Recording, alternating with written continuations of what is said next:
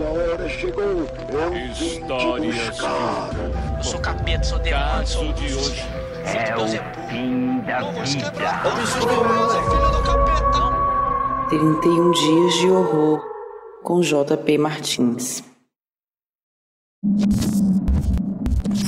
Prestes a esse episódio ser editado e publicado, eu descobri que ele tem um nome nacional, que eu não estava ciente antes.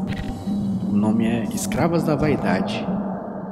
Talvez esse nome aí invalide toda essa minha jornada e tudo isso que eu falei, porque já deixo tudo na cara. Talvez, né? Mas a vida é aí. Valeu.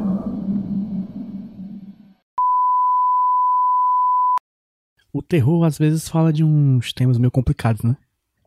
Toda vez que alguém coloca um lobisomem, um zumbi ali na tela, os caras têm alguma coisa pra falar. Quer dizer, nem sempre, né? Porque tem vezes que o cara só, quer, só tem vontade de colocar um lobisomem ou um zumbi na tela. Isso também tem seu valor. Mas eu acho que as coisas têm mais impacto quando a mensagem tá ali atrás dando um tchauzinho discreto, né? Eu que não sou um crítico, nem muito menos estudioso, de nada, no caso, só topei fazer esse podcast só pra treinar minhas habilidades comunicacionais. É, não descobri ainda exatamente qual o tema de Dumplings, o filme de 2004. Eu vou tentar descobrir, ou pelo menos clarear o meu caminho pra mim mesmo, enquanto eu escrevo esse episódio, que aliás é sempre escrito antes, porque eu sou péssimo em improvisação.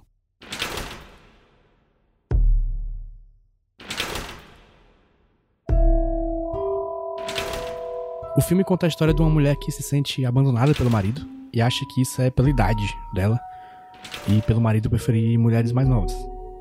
Ah, apesar que o único sinal que o filme dá que essa mulher é mais velha é o corte de cabelo de senhorinha dela.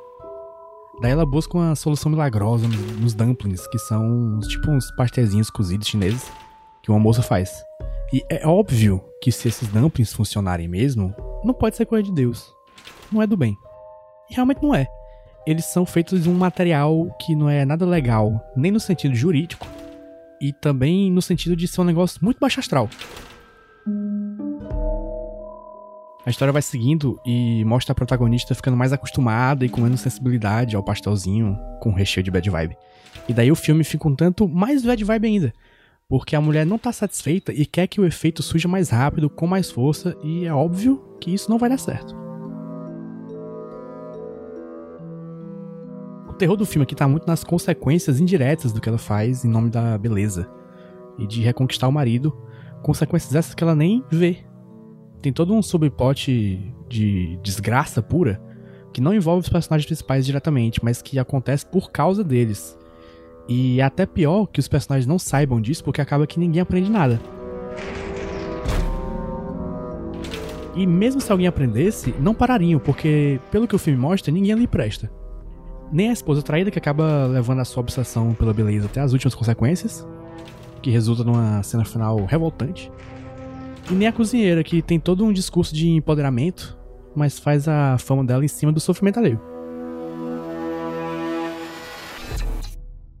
Falando um pouco de coisas fora dos significados e temas, é uma parte que eu achei bem interessante é o acho que chamaria de design sonoro, que é tudo que as pessoas comem nesse filme, tanto em sentido literal quanto em sentido bíblico, faz um barulho escroto de mucosas se movimentando e se encostando.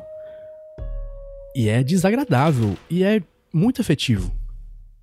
E combina com o tema do filme, aliás, porque tem várias cenas de gente comendo coisas que são nojentas.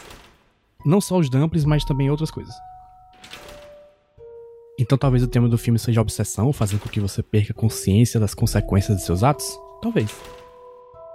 Dumplings é um filme interessante que levanta algumas questões que eu sinceramente não me sinto nem capacitado de falar alguma coisa relevante sobre. Então, talvez seja essa minha conclusão? A incerteza?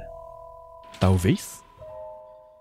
Fico aviso de que existem certas cenas que podem ser particularmente fortes para pessoas com útero, com coisas sobre abuso e aborto. Então, cuidado se você se abalar com esses temas.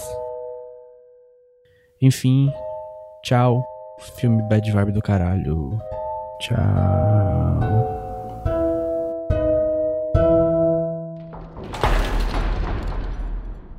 Eu sou JP Martins e eu decidi que em outubro eu ia ver um filme de terror por dia e também fazer um desenho para cada filme desses. Daí o Iradex me chamou para fazer um podcast e eu meio que a contragosto vim. Para saber mais sobre os filmes que eu falo aqui, uma ficha técnica e tal, você vai lá no, na descrição do episódio. E para ver os desenhos que eu fiz, você vai lá no Jumbo Paulo no Twitter ou Jumbo Paulo no Instagram. E aproveita e me segue também. Também segue o podcast nos agregadores, dá cinco estrelas, sei lá qual opção tem lá para você. Esse podcast faz parte da RIPA, a rede Iradex de Produções Associadas, com vinheta do Roberto Dinei e a edição da 20 a 20 Produtora.